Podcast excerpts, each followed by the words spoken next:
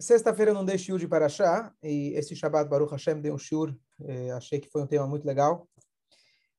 Então eu queria hoje compartilhar com vocês o, o, o shiur que eu falei, que é da Paraxá, que a gente acabou de terminar. Essa última Paraxá, essa última Shabbat, foi um Shabbat super especial, eh, e com certeza o Shabbat, ele abençoa o resto da semana. Então aproveitando, nesse Shabbat nós tivemos algo extraordinário, que o Shabbat ele caiu no Rosh Chodesh Av, nós tivemos a leitura de duas parshiot, Matot, Masei, concluindo o quarto livro da Torá.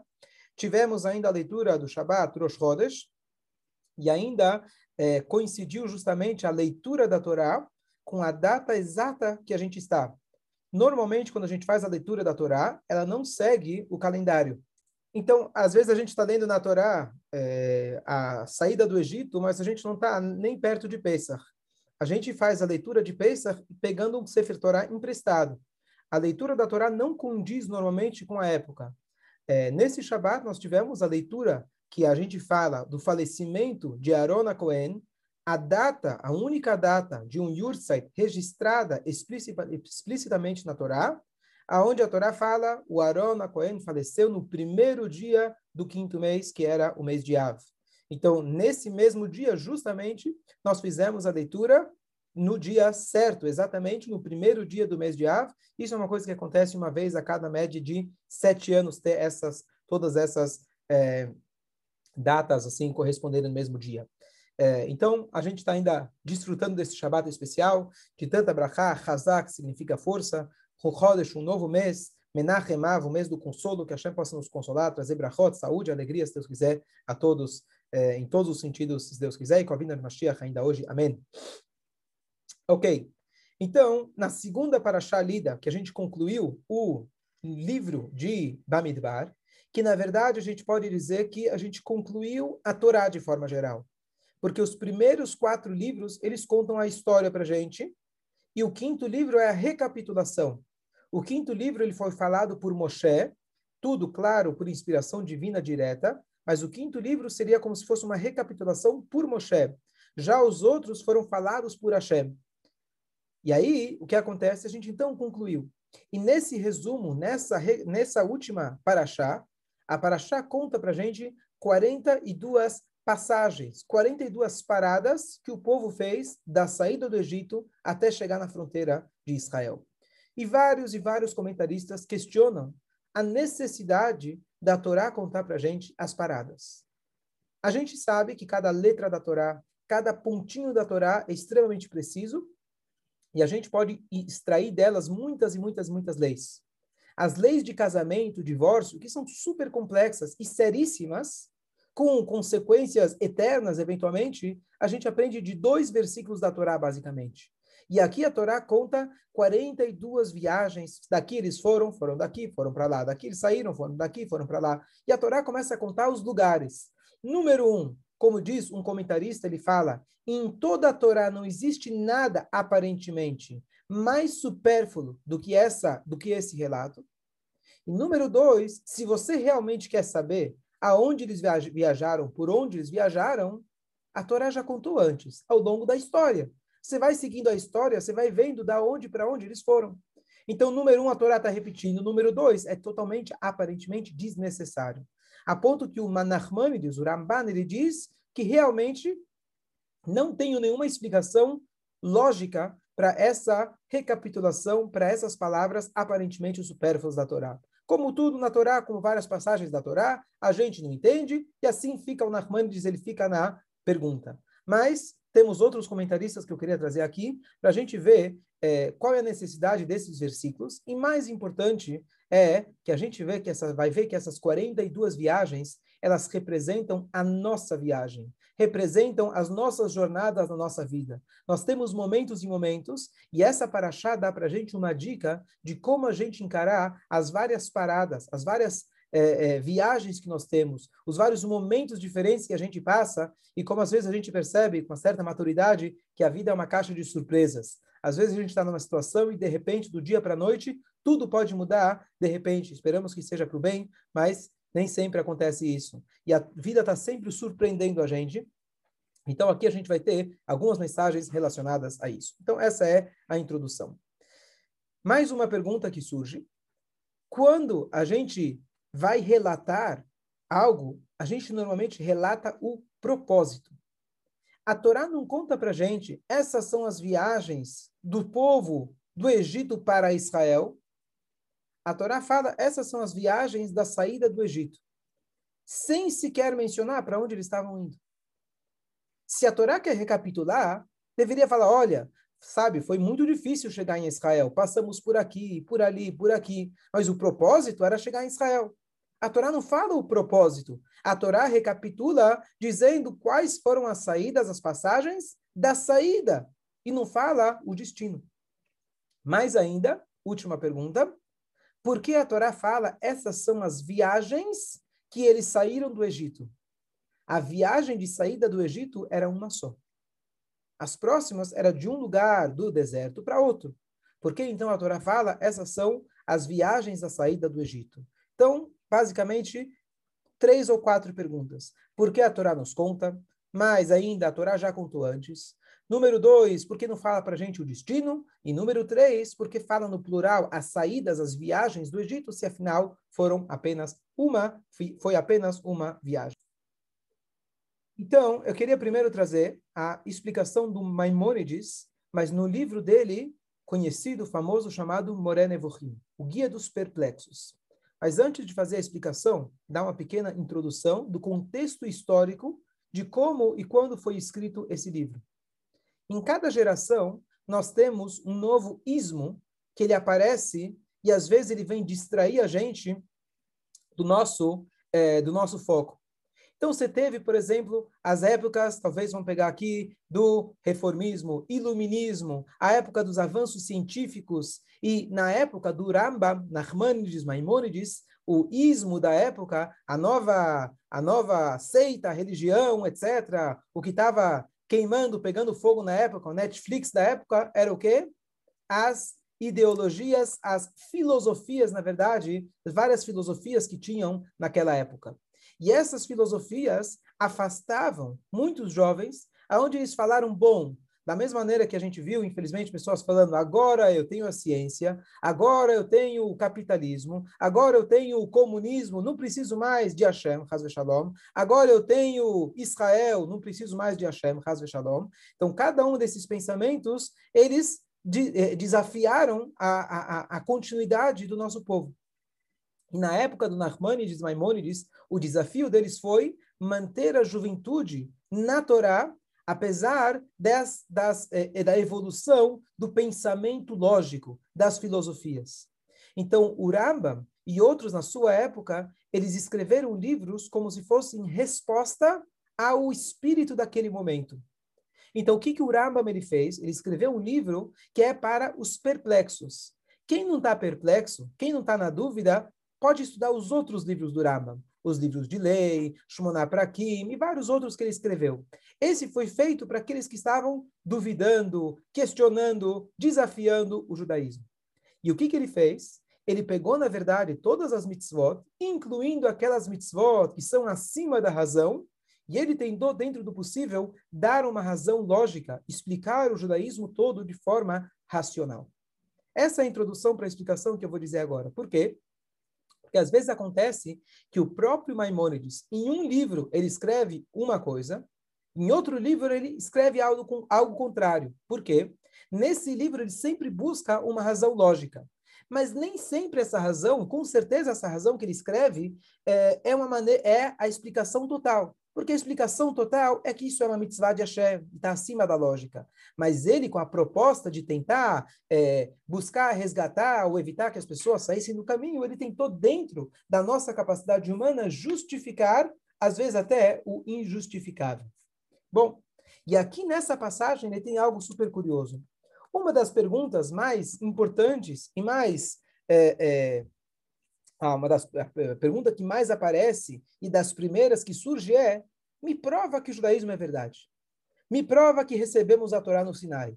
São perguntas importantes da gente explicar o contexto histórico. 3 milhões de pessoas estavam lá, assistiram Deus falando com eles. Não era diferente de todas as outras religiões, se é que, longe de nós, sem querer comparar, mas é a única religião no mundo que não é proselitista, é a única religião do mundo que conta que vocês viram a Deus e não que fulano foi na montanha e viu Deus. Então, temos aí as várias, as várias é, explicações lógicas.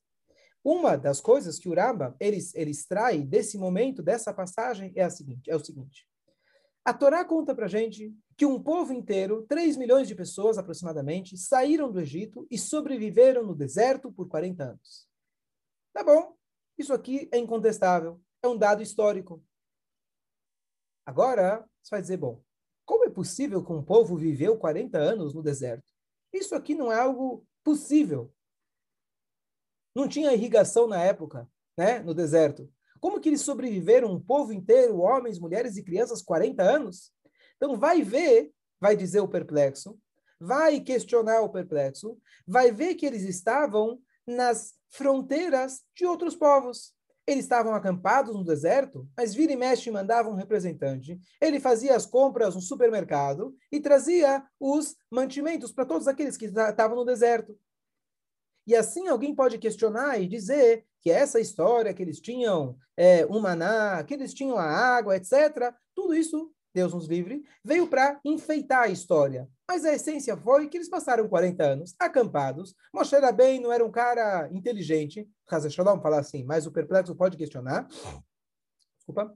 Então, é, então vem aqui uma Maimônides diz para gente, a gente o seguinte: a Torá faz questão de relatar para nós, de forma explícita, que tenha uma testemunha histórica de quais foram os locais geográficos precisos aonde eles acamparam. Você olhar o mapa, hoje a gente tem, um, eu tenho um livro é, que ele mostra mais ou menos aproximadamente onde são esses lugares. A maioria desses lugares estão distantes de qualquer civilização daquela época. Portanto, eles estavam literalmente no meio do deserto. E a Torá te deixa esse dado. Tá aí, Jorge? Essas são as viagens? Escolha, isso é rápido. Se você conseguir aproximar mais a câmera.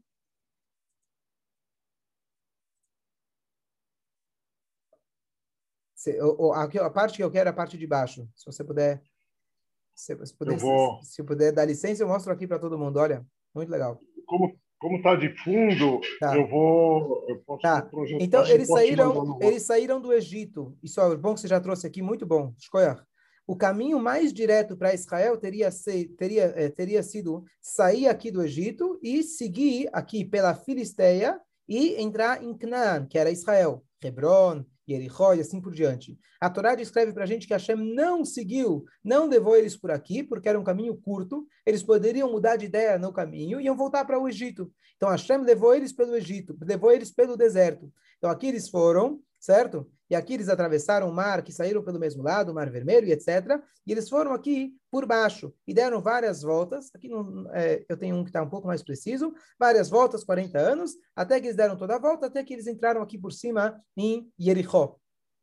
Então, a descrição justamente desse mapa vem mostrar para a gente que eles não estavam, como a Torá descreve em determinado momento, perto de Moab, perto de Amon, que eram civilizações, povos, cidades, que eles tinham mantimentos, e sim, eles estavam literalmente infiltrados no meio do deserto, numa terra árida, como o Passuk descreve para a gente, que nós tivemos a confiança total em Hashem de sair do Egito sem mantimentos, a gente saiu correndo com a matzah e etc., sem saber para onde, como a gente iria sobreviver, mas para onde sim, mas como a gente iria sobreviver, e isso a gente foi louvado por isso.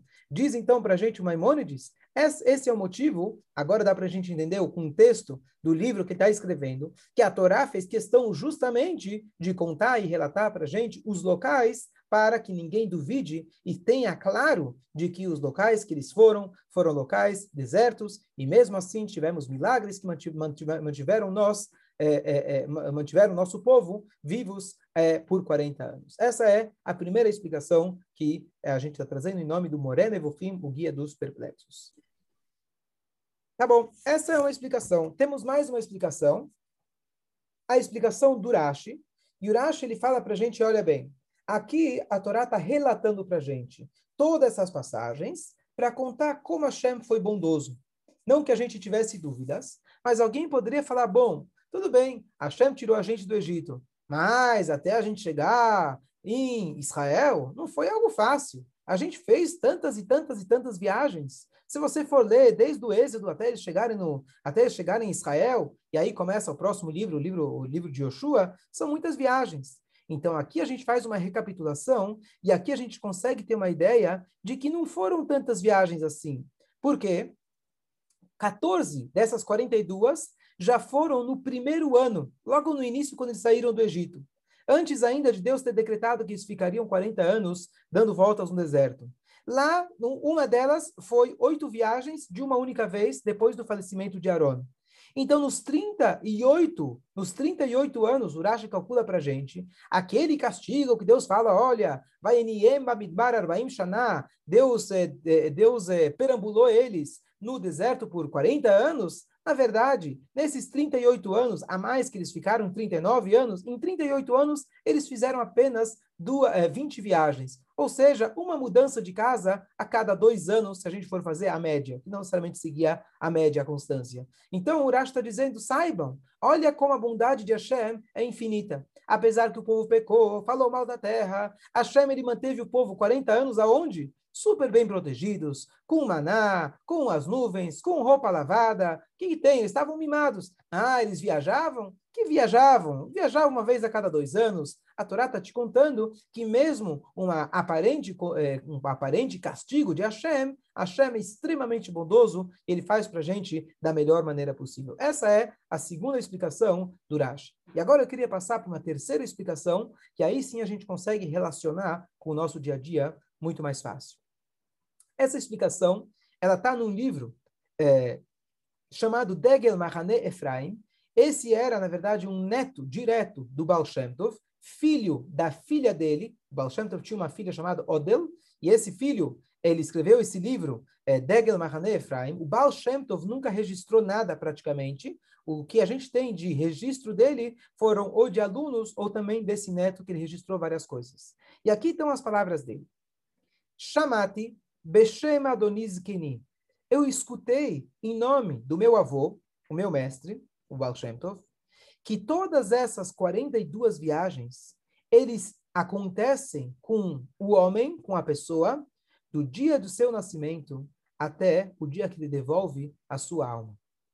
Do dia que o homem, que a pessoa sai do útero de sua mãe, ele está saindo do Egito. E depois ele viaja, de viagem em viagem, até ele chegar na terra prometida, na terra é, elevada, que é o Ganeden. E com certeza, conclui ele dizendo, essas viagens foram registradas na Torá para mostrar para nós o caminho correto, para a gente saber o caminho que a gente deve viajar ao longo de nossa vida, passando de viagem em viagem. Essas são as palavras que ele registrou em nome do Baal Shem. Bom, a pergunta é como a gente traduz isso. Ele está dizendo que essas 42 viagens, elas são as viagens nossas. Se eu olhar na Torá, eu não consigo enxergar a minha vida baseado nessas passagens. A Torá basicamente fala nome de lugares, que sequer a gente sabe aonde são eles precisamente. Esses nomes, a maioria, nem existem hoje em dia. Então, o que, que significa? O que, que adianta você me dizer que essas passagens, elas são as viagens nossas, de nossa vida? Tem até uma passagem, se não me engano, do Baal Shem Tov, que o Baal Shem Tov, ele falou para alguém, olha, você está na viagem número tal. Mas tudo bem, eu não tenho o Baal Shem Tov aqui na minha frente para dizer aonde eu estou nas minhas viagens, quanto tempo eu ainda tenho de vida, o que mais eu preciso fazer. A gente não tem isso de maneira tão clara. Claro, tenho a viagem na minha vida, cada um tem suas jornadas, eu tenho que fazer a Torá, fazer as mitzvot, mas o que, que significa essa explicação?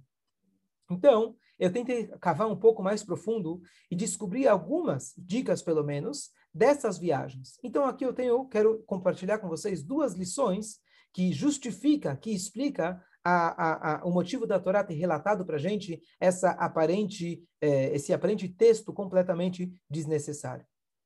Então, tem duas coisas. A primeira coisa, eu queria apontar nome de alguns três, quatro lugares que eu vi explicações bonitas do significado desses lugares. Por exemplo, tem um lugar que ele se chamava Mará. Logo que o povo saiu e Obrigado.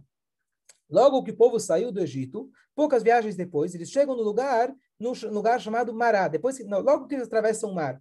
E nesse lugar, as águas estavam amargas. E aí Deus fala, o povo vem reclamar, Deus fala para Moshe pegar um ramo lá de uma árvore, de uma muda, de uma, uma árvore amarga, joga nas águas, e o amargo transformou o amargo em doce. Essa era a passagem. Depois, eles foram para o lugar chamado Dofka, Dafka. Dafka é o nome de um lugar. Logo vou ver trazer a explicação. Em outro lugar, chamava Mitka. Então, a palavra Mitka vem de matok, doce. Mará, como eu falei, é amargo. Dafka, litfok, em hebraico, é bater. Na nossa vida, nós temos momentos doces, matok. Nós temos momentos amargos. Nós temos momentos que a gente, infelizmente, se sente, Deus nos livre, que ninguém tenha momentos amargos, mas eventualmente pode acontecer. Tem momentos que a gente se sente pressionado, que a gente sente que alguém está batendo na gente. Dofka, litfok é bater. Então, aqui a Torá ensina para a gente, saiba que você está numa jornada. Se você está agora no momento, Deus nos livre, de mará, de dor, de amargura, saiba que você está ainda numa viagem. O trem continua andando. Não quer dizer que você vai ficar estagnado nessa situação para sempre. Saiba que são 42 viagens, tem muito mais pela frente. Então aqui eu falei três nomes. Mais uma passagem bonita. O povo saiu do Har Sinai, e logo depois tiveram, tivemos o, a passagem que a Torá conta para gente que eles foram para um lugar, e a Torá denomina esse lugar de Kivrot Atavá.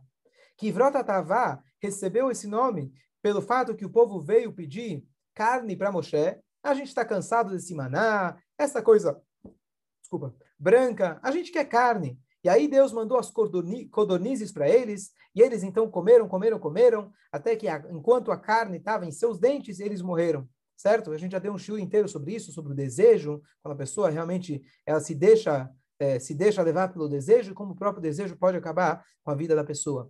Então, Kivrot Atavá, o lugar onde foi enterrado os seus desejos. Então, diz para gente essa outra explicação bonita. Às vezes nós estamos numa situação de Har Sinai, elevados, o mundo inteiro se calou, Todo mundo escutou as vozes de Hashem que penetraram em toda, em todo o universo. Não teve eco. As palavras vieram diretamente de Hashem. Anohi Hashem Elokecha, Elohim Acherim, não tem outros deuses, e assim por diante.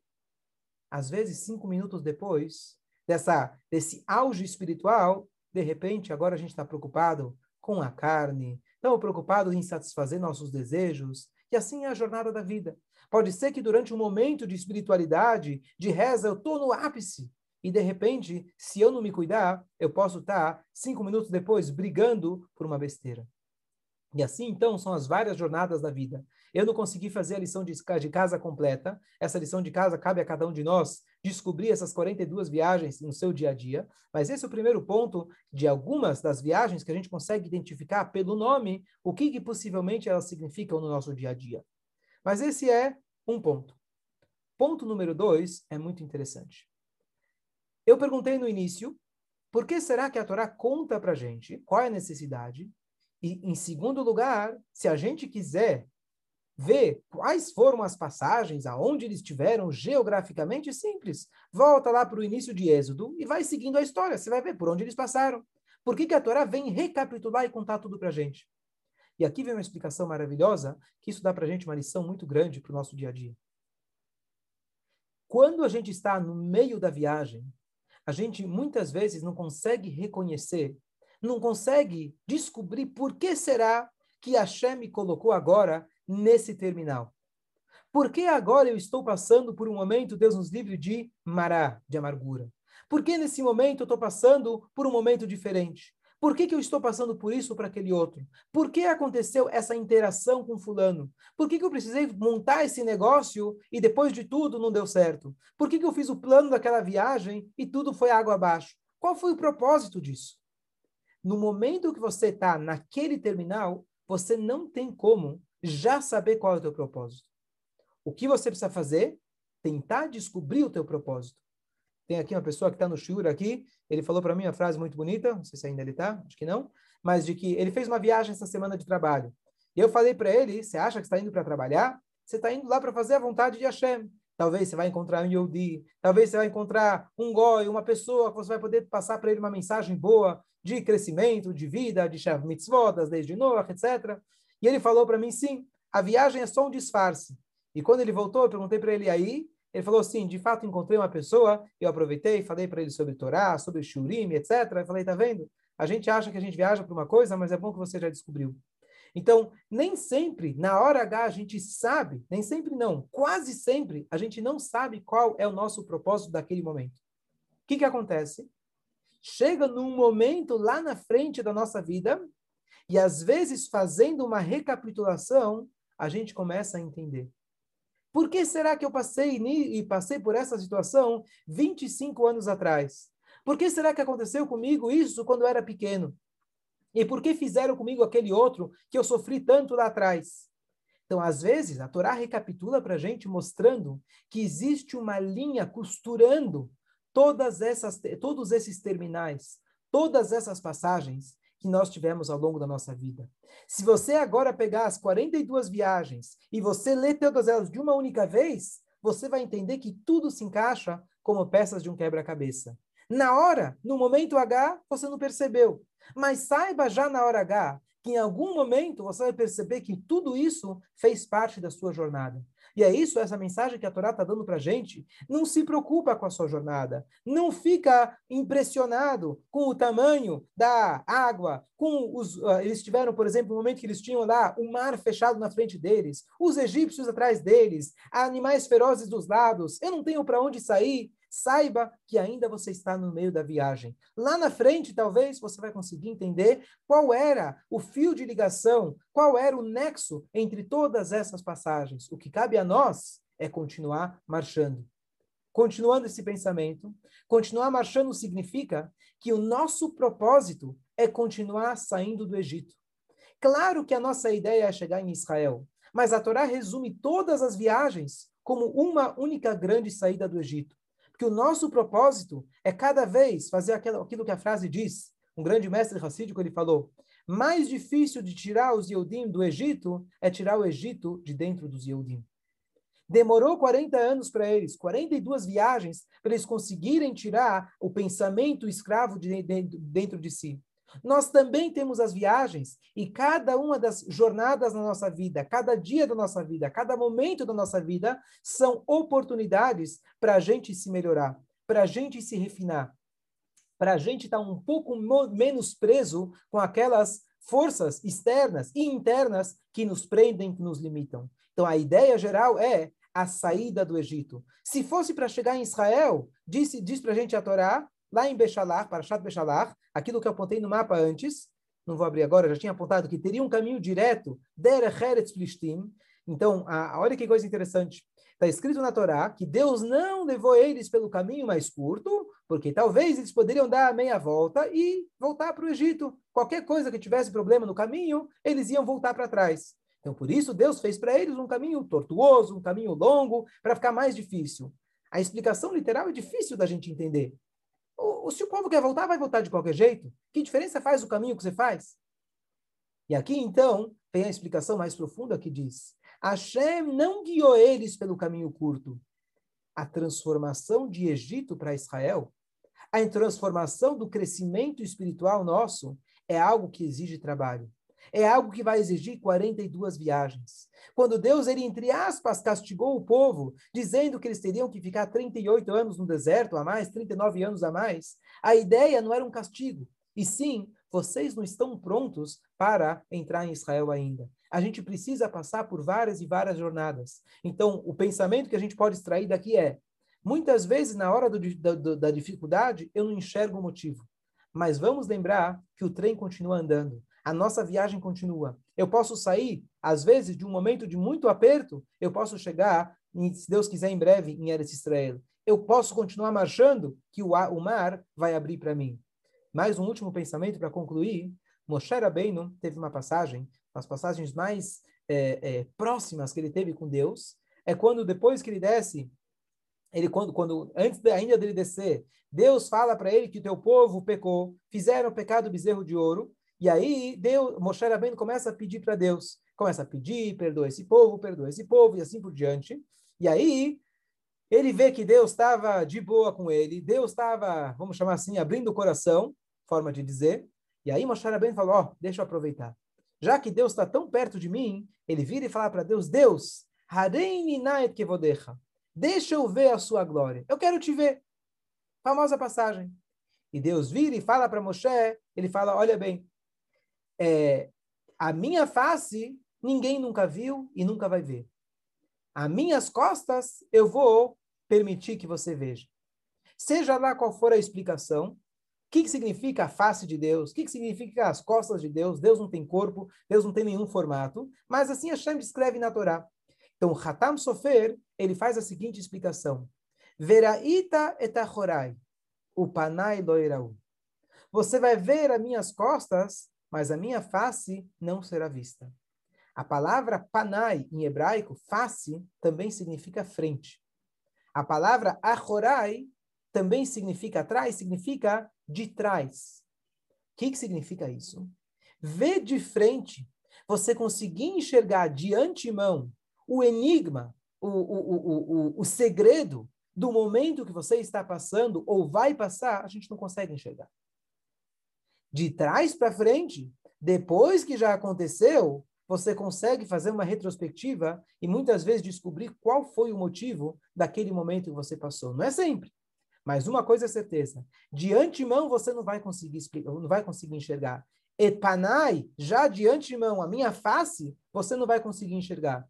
Depois que aconteceu, você tem a capacidade de fazer uma recapitulação de todas as suas viagens e começar a traçar um paralelo, traçar, pegar uma, um fio que ele liga todas essas peças e monta um quebra-cabeça. Que a gente possa continuar seguindo o nosso trem. Esse trem ele termina a Yarden Yerechó, quando os pés chegam perto do Jordão. Yerechó também faz uma alusão não apenas a Jericó, a cidade, mas também a Reiach. Reiach significa odor, cheiro, aroma, que isso simboliza Mashiach. Está escrito que Mashiach ele vai julgar as pessoas pelo aroma. Não é, não é necessariamente literalmente, mas essa é uma das, uma das qualidades que o Mashiach ele tem que ter. Então, a, a palavra Yerichó significa que ainda nós estamos nas 42 viagens a caminho de Yerichó para chegar em Yerichó, para chegar no momento de Mashiach. Bezrat Hashem que seja ainda hoje. Amém.